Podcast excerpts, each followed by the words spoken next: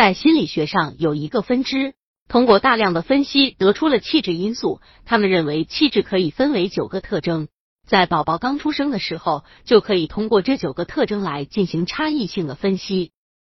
也就是说，每个刚出生的宝宝都是独一无二的。百度搜索慕课大巴，下载更多早教资源。一、强度和速度，活动性。有的宝宝能够在一个地方。进行长时间的活动，有一些则特别的好动。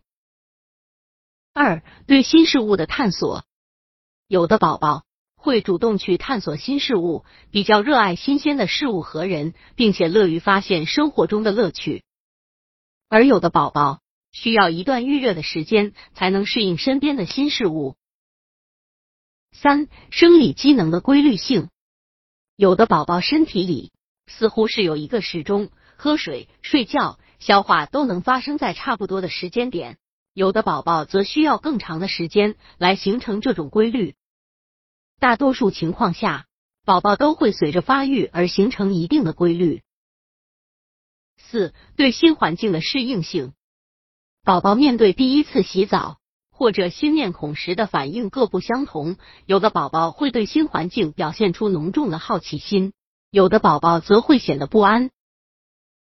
五、神经心理反应域。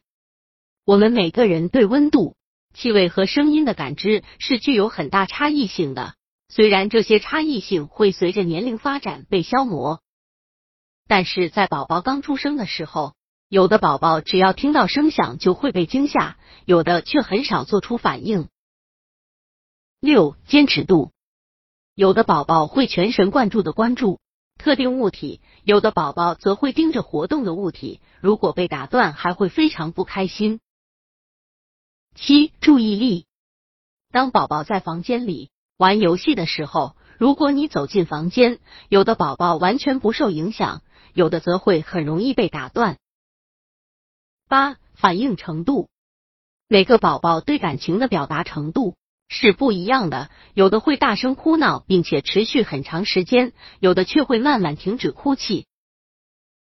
九、情绪状况，宝宝的情绪很容易受到环境的影响，但还是可以分为情绪积极的宝宝和情绪焦虑的宝宝。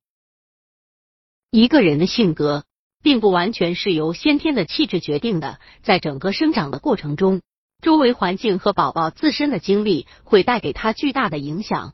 所以不能用宝宝在婴儿时期的气质来预测之后的性格。